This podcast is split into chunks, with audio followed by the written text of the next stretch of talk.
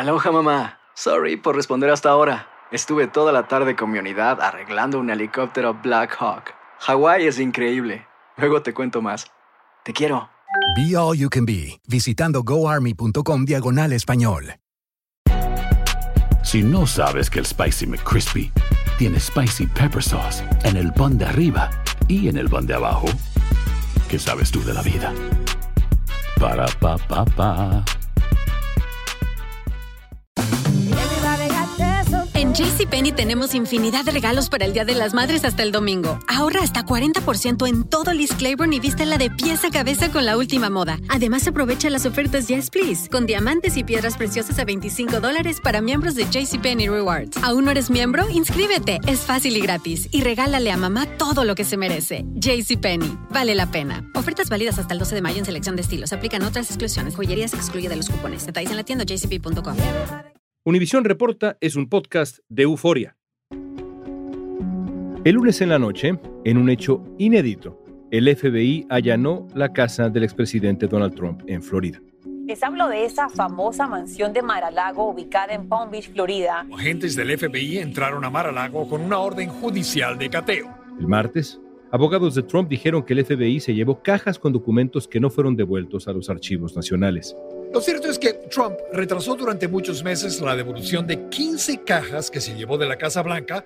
Pero todavía hay mucha confusión y especulaciones sobre lo que ocurrió.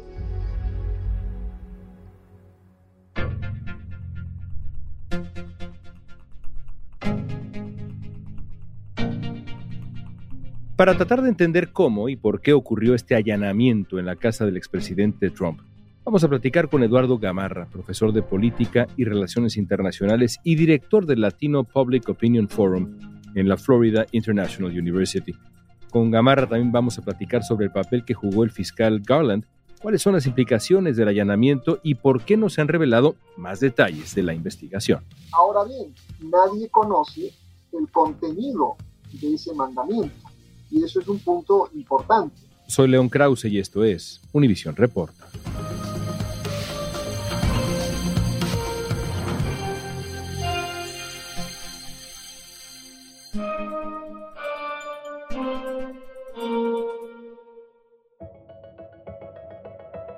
Eduardo, ¿qué tan inusual es en la historia de Estados Unidos lo que vimos el lunes 8 en Mar-a-Lago?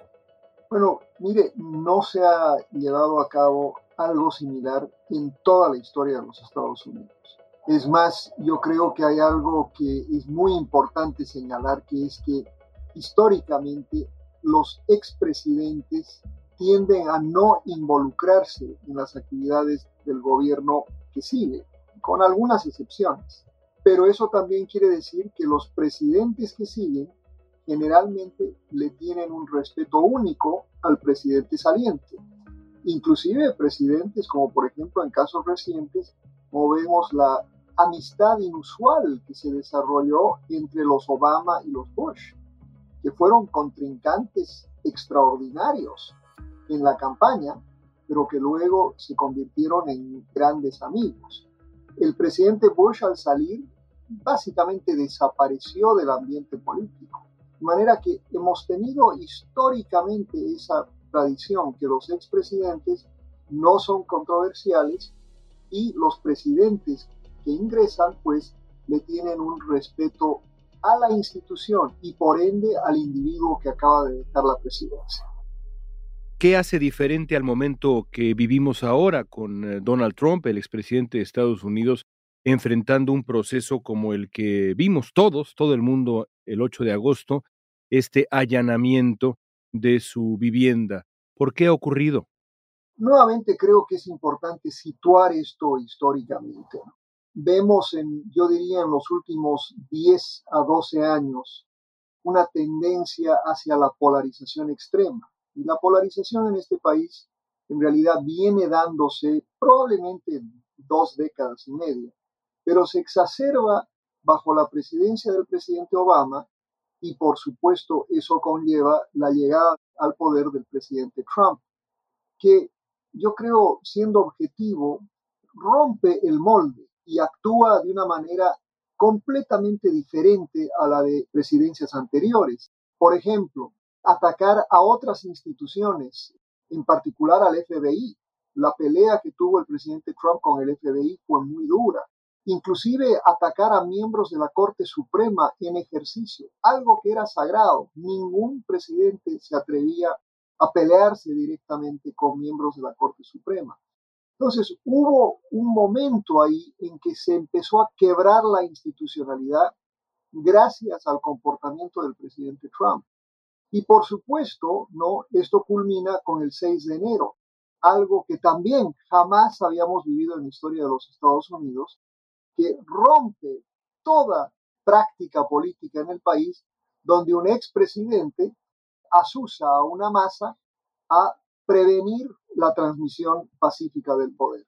Entonces creo que esta secuela de incidentes que llevan precisamente a que se desarrolle algo tan inusual como vimos. Y a eso debo agregarle que también aparentemente el presidente hace algo que ningún otro presidente hizo, al menos en la escala del presidente Trump, y es llevarse documentos secretos confidenciales de la Casa Blanca.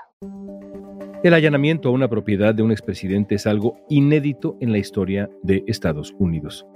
Para que se procese una orden judicial de este tipo, lo más probable es que se requiera la aprobación del más alto nivel de mando en el Departamento de Justicia. Quisiera preguntarle algo esencial para entender desde el principio. ¿Qué es una orden de allanamiento como la que llevó a cabo el FBI el lunes 8 en la residencia del expresidente Trump? ¿En qué consiste una orden de allanamiento? Acá tenemos un, eh, y, en las democracias presidenciales tenemos una cosa que es fundamental, que es la separación de poderes. El poder judicial debe actuar de manera independiente, sobre todo del poder ejecutivo.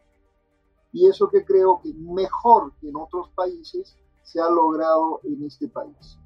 Y por lo tanto, los mandamientos de apremio requieren de una orden de un juez que no es pues obviamente nombrado por un partido político o por otro partido político, que no tiene conexiones políticas.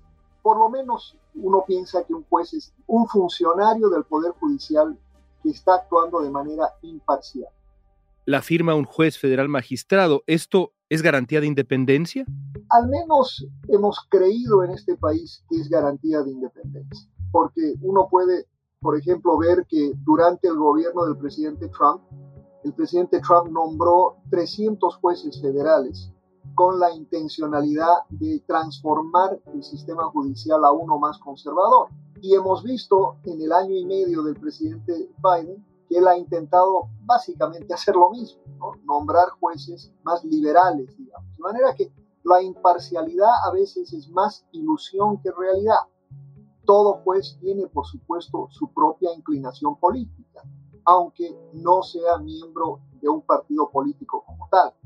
Sin embargo, habiendo dicho eso, históricamente, jueces muy conservadores han obrado a favor de causas liberales, defendiendo principios constitucionales y viceversa. Ahora bien, el fiscal general de los Estados Unidos, en este caso, es la autoridad máxima en términos de fiscalía y en términos de quién puede presentar cargos como los que se están presentando o los que alegadamente llegarían a presentarse en contra del expresidente Trump. Lo que hace el fiscal en este caso es autorizar al FBI la presentación de lo que acá se llama causa probable a un juez federal y ese juez federal es el que ve si existe o no causa probable real para entonces emitir el mandamiento. Ahora bien, nadie conoce el contenido de ese mandamiento y eso es un punto importante.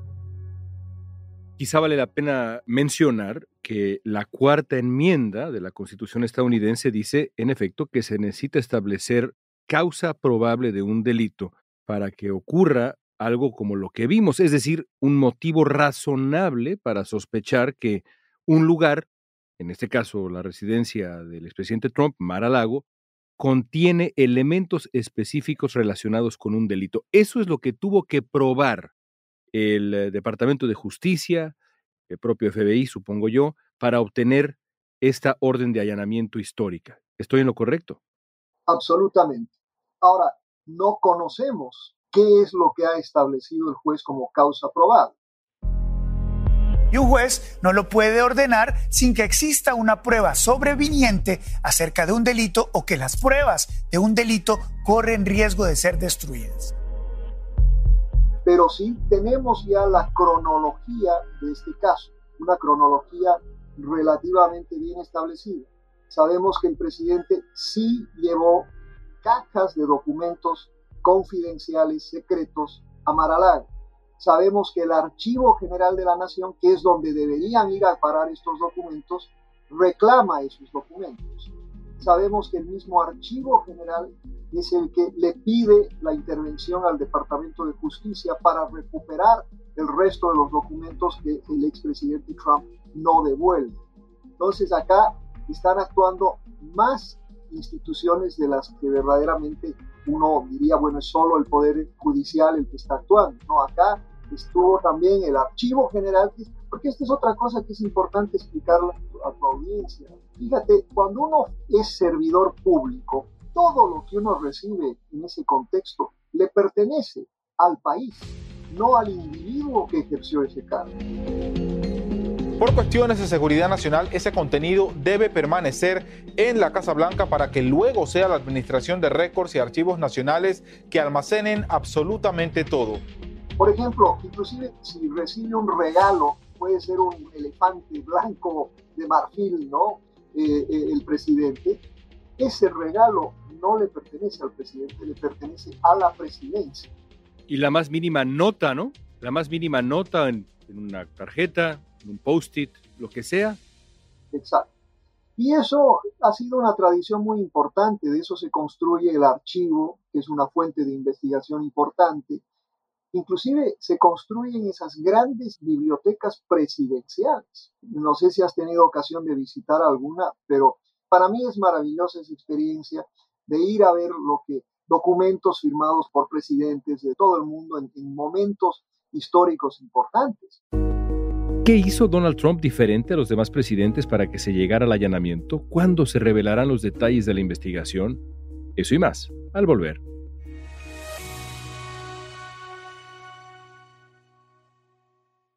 Boost Mobile tiene una gran oferta para que aproveches tu reembolso de impuestos al máximo y te mantengas conectado. Al cambiarte a Boost, recibe un 50% de descuento en tu primer mes de datos ilimitados. O, con un plan ilimitado de 40 dólares, llévate un Samsung Galaxy A15 5G por $39.99. Obtén los mejores teléfonos en las redes 5G más grandes del país. Con Boost Mobile, cambiarse es fácil. Solo visita boostmobile.com. Boost Mobile, sin miedo al éxito. Para clientes nuevos y solamente en línea, requiere AroPay. 50% de descuento en el primer mes requiere un plan de 25 dólares al mes. Aplican otras restricciones. Visita boostmobile.com para detalles. Si no sabes que el Spicy McCrispy tiene Spicy Pepper Sauce en el pan de arriba y en el pan de abajo, ¿qué sabes tú de la vida? Para, pa, pa, pa. Dicen que traigo la suerte a todo el que está a mi lado. Y esa es mi mala fortuna. Basada en el clásico de Juan Rulfo, llega Univisión, El Gallo de Oro. Supongamos que la caponera puede inclinar la suerte a quien ella quiera. ¿Estás tardando en conquistarla? Con Lucero, José Ron y Plutarco Asa. Este gallo me está cambiando la vida. En una historia legendaria de amor y azar. No trates de cambiarme, no lo vas a lograr. El Gallo de Oro, gran estreno miércoles 8 de mayo a las 9 por Univisión. Eduardo, ¿y qué hizo Trump diferente al final de su presidencia y durante, aparentemente, en función de este registro de documentos que no le pertenecían a él? Eh, no era su responsabilidad decidir qué hacer con ellos, sino tenía que guardarlos. ¿Qué fue lo que hizo diferente Trump y cómo se relaciona con Mar-a-Lago? Bueno, a diferencia de los otros presidentes que entregan los archivos al Archivo General de la Nación y que después una vez que el archivo los hoy en día se digitalizan, se protegen, etcétera, entonces, por ejemplo, las bibliotecas pueden entonces solicitar esos documentos para tenerlos en las bibliotecas respectivas del presidente Nixon, el presidente Reagan, el presidente Clinton, etcétera. A diferencia de todos ellos, y esto es bien importante decirlo, por ejemplo, cuando uno piensa en un presidente como Clinton, o como el mismo Bush, uno vio que antes de salir ellos ya estaban hablando de sus bibliotecas, de sus propias fundaciones. Lo que no hemos visto con, Trump es ninguna discusión sobre la biblioteca Trump. Y lo que más bien hace el presidente Trump es que toma unos documentos y se los lleva a Mar-a-Lago. Fuentes relacionadas con esta investigación dicen que se trata de un material clasificado que el expresidente Trump habría llevado desde la Casa Blanca. Archivos nacionales habían pedido la devolución de estos documentos hace meses, pero al no obtener una respuesta, eh, notificaron al Departamento de Justicia. Y los tiene en su despacho, aparentemente hay un sótano en, en Mar-a-Lago, debe ser la única casa en la Florida que tiene sótano, pero los tenía en el sótano aparentemente y obviamente pues esos documentos le pertenecen a los Estados Unidos y no al expresidente. Los archivos nacionales le piden al Departamento de Justicia investigar si el expresidente Donald Trump habría violado la ley de registros presidenciales al El año pasado los archivos nacionales contactaron al equipo de Trump porque notaron la falta de documentos y archivos. Trump regresó 15 cajas al gobierno federal, las cuales contenían regalos, documentos y artefactos que debieron quedarse en la Casa Blanca. En febrero, Trump devolvió 15 cajas de registros que estaban en Mar-a-Lago. Algunas contenían información clasificada. Ahora, los abogados de Trump informaron que el FBI buscaba documentos clasificados y confirmaron que se llevaron más cajas de archivos que no fueron devueltos. Aún así, hay voces que opinan que este no es un motivo suficientemente relevante para llevar a cabo un allanamiento y que podría haber otras razones. De nuevo, en este terreno estamos también en la suposición porque no sabemos si fue realmente eso lo que fue a buscar el FBI. Y yo quisiera preguntarle sobre eso. No sabemos bien a bien la razón por la que se llevó a cabo esta operación. Y en los días posteriores a esta operación histórica ha habido, por supuesto, muchos rumores y muchas quejas. ¿Por qué no sabemos las razones? ¿Es normal que el FBI no dé a conocer los detalles de por qué lleva a cabo un allanamiento como el que vimos esta semana? Sí, es perfectamente normal y en gran medida se debe a esa, yo diría, no es una excusa, sino la explicación común. Ellos jamás hablan en público sobre investigaciones en curso. Ahora sí, en muchas acciones judiciales, uno ve, por ejemplo, que los mandamientos se mantienen en secreto, pero eventualmente son hechos públicos yo me imagino que este también será conocido públicamente en los próximos días o definitivamente en las próximas semanas. Que por cierto, el senador Ted Cruz, republicano, como sabemos, señalaba en Twitter que el Departamento de Justicia debía dar a conocer la orden de allanamiento y un experto legal le respondió que Donald Trump la tiene y tiene incluso el inventario de lo que se llevaron y puede darlos a conocer cuando quiera. ¿Es así? Es exactamente así. Cuando viene una orden judicial de esta naturaleza, lo primero que hacen es que se la entrega a la persona que está siendo pues investigada. Esa persona puede efectivamente convocar a una conferencia de prensa, puede publicarla, pero eso le corresponde al, al imputado, digamos, ¿no? En este caso, no le corresponde al FBI, no le corresponde al fiscal general. El ex vicepresidente de Estados Unidos, Mike Pence, escribió en su cuenta de Twitter exhortando a las autoridades a dar información sobre el allanamiento y se refirió específicamente al fiscal Mary Garland. Dijo Pence, el fiscal Garland debe dar una explicación completa a los estadounidenses sobre por qué se tomó esta acción y debe hacerlo de inmediato. Hablemos del papel del Departamento de Justicia y específicamente del fiscal general Garland. ¿Es posible, Eduardo, que esta operación histórica se haya llevado a cabo sin el conocimiento y aprobación del fiscal general Mary Garland de Estados Unidos? Supongo que es posible, pero es poco probable. Yo creo que esta acción sí la conocía el fiscal y a propósito, creo que es importante decir que las críticas contra el fiscal han sido generalmente de que se ha demorado demasiado en investigar, que no ha hecho lo que debería hacer que no ha actuado de una manera decisiva. Yo creo que ha sido muy cauto por su propia historia. No debemos olvidarnos que él fue nominado a la Corte Suprema y que los republicanos no permitieron que su nominación fuera considerada por el Pleno del Senado. Entonces, yo creo que mucha gente piensa, bueno, acá el fiscal está involucrado por una vendetta política o lo que sea. Yo creo que más bien al contrario, el fiscal ha demostrado una mesura muy, muy profunda en este caso y en otros, y creo que es muy probable que él autorizó esto, pero otra vez, eso es especulación mía. Lo que sí estoy convencido es que no lo sabía la Casa Blanca, porque sí creo que algo que ha hecho el fiscal general bien ha sido no actuar de acuerdo a los intereses de la Casa Blanca. El director del FBI, Christopher Wray, por cierto, nominado por Donald Trump originalmente, sí debió aprobar esta orden, imagino yo. Yo me imagino también, es lo obvio en, este caso.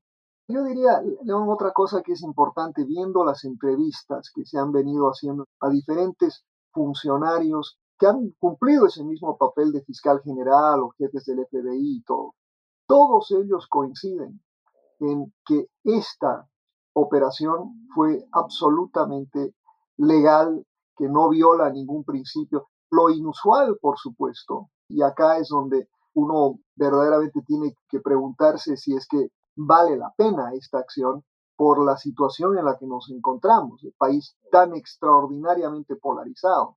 Porque la verdad es que independientemente de la legalidad, el impacto político que esto tiene es enorme. Y eso lo vamos a empezar a ver, ¿no? Lo estamos viendo hoy, pero esto se va a exacerbar en el curso de las próximas semanas y meses especialmente en la medida en las que nos acercamos a las elecciones. Manteniéndonos en el terreno legal, en el análisis legal, pero muy cerca de las consecuencias políticas, le pregunto, ¿hay un debate en marcha en este momento sobre si el expresidente Trump podría quedar inhabilitado políticamente si se comprueba que, y aquí cito la ley pertinente, escondió, removió o mutiló esos documentos oficiales a los que usted hacía referencia hace algunos minutos. ¿Usted qué opina? ¿La ley contempla algo de ese calibre? ¿Trump podría perder sus derechos políticos si después de esta evidencia que se recoge se procede contra él por esa causa? Informándome, leyendo algo de derecho constitucional, inclusive, creo que sí. Si el presidente Trump es encontrado culpable, pero eso asume un paso previo, asume que será encausado y ese encausamiento en sí es el que va a tener una consecuencia política enorme. Es muy difícil separar lo legal de lo político en estos próximos meses. Entonces, primero, antes de llegar a que si es culpable o no, y asumiendo que hay una presunción de inocencia, si es que es encausado y encontrado culpable sí, definitivamente, él puede perder su derecho a ser candidato a la presidencia. El allanamiento es, y esto hay que aclararlo, un proceso para encontrar evidencia no es en sí mismo una prueba de que se ha cometido un crimen, ¿cierto? Absolutamente, absolutamente. No vamos a saber hasta que el Poder Judicial, y en particular la Fiscalía, el FBI, evalúen los documentos y lo que ha salido de Mar-a-Lago para primero decidir si hay materia, pues digamos, que amerite encausar a Donald Trump, número uno, porque es muy probable también que encuentren que no hay materia para encausar al expresidente. Pero ahí uno tendría que preguntarse, ¿valió la pena o no? Y por eso creo que es muy probable que la causa probable sea verdaderamente significativa para que se haya tomado semejante decisión. Histórica, como ya nos describía usted, más allá del caldero político en ebullición, y estará todavía más en los próximos días y semanas y meses seguramente. ¿Qué sigue en el proceso legal? Ya nos sugería usted un poco. ¿Cuándo sabremos, si es que sabremos lo que encontró el FBI, qué sigue Finalmente le pregunto, Eduardo. En primer lugar, el análisis profundo de lo que se recogió de Mar-a-Lago. Sigue, por supuesto, la decisión de encausar o no al expresidente y después de eso seguirá, me imagino, un juicio. O quizás inclusive podría darse un arreglo legal entre el equipo de Trump y el equipo del Poder Judicial. Vale la pena mencionar, León, que en los últimos meses hubo una gran conversación y negociación entre los abogados de Trump y el equipo de la Fiscalía y el equipo del FBI. Y en gran medida se toma la decisión porque esas negociaciones aparentemente se quiebran y el equipo de Donald Trump cesa de cooperar con el Poder Judicial. Por último, si no estuviéramos hablando de Donald Trump, sino de León Krause, y yo le hablara a mi amigo Eduardo y le dijera, Eduardo, ayer llegó el FBI por la mañana a mi casa con una orden de allanamiento y retiró documentos y esta lista de cosas. Amigo, estoy en problemas. León, sí estás en serios problemas. Mejor consigue un buen abogado. Gracias, Eduardo. Contrario. Gran placer.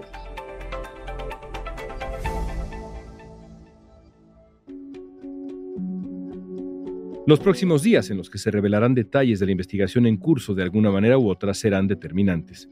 Los hechos podrían terminar en una acusación contra el expresidente Trump, pero también es posible que no trasciendan. Solo resta esperar y remitirse a los hechos, que siempre son mejores a cualquier teoría de la conspiración.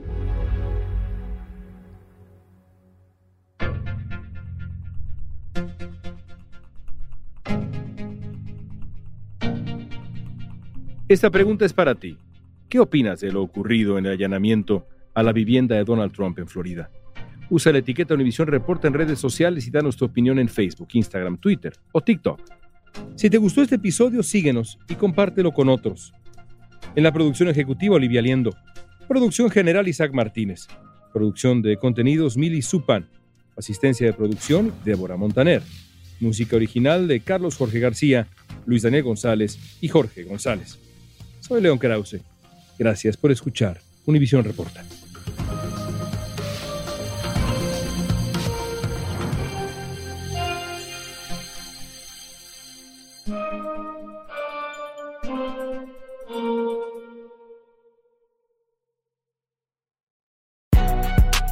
Si no sabes que el Spicy McCrispy tiene Spicy Pepper Sauce en el pan de arriba y en el pan de abajo, ¿qué sabes tú de la vida?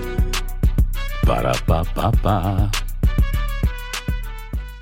Boost Mobile tiene una gran oferta para que aproveches tu reembolso de impuestos al máximo y te mantengas conectado. Al cambiarte a Boost, recibe un 50% de descuento en tu primer mes de datos ilimitados. O, con un plan ilimitado de 40 dólares, llévate un Samsung Galaxy A15 5G por $39.99. Obtén los mejores teléfonos en las redes 5G más grandes del país. Con Boost Mobile, cambiarse es fácil. Solo visita boostmobile.com. Boost Mobile, sin miedo al éxito. Para clientes nuevos y solamente en línea, requiere AroPay. 50% de descuento en el primer mes requiere un plan de 25 dólares al mes. Aplican otras restricciones. Visita boostmobile.com detalles. Dicen que traigo la suerte a todo el que está a mi lado.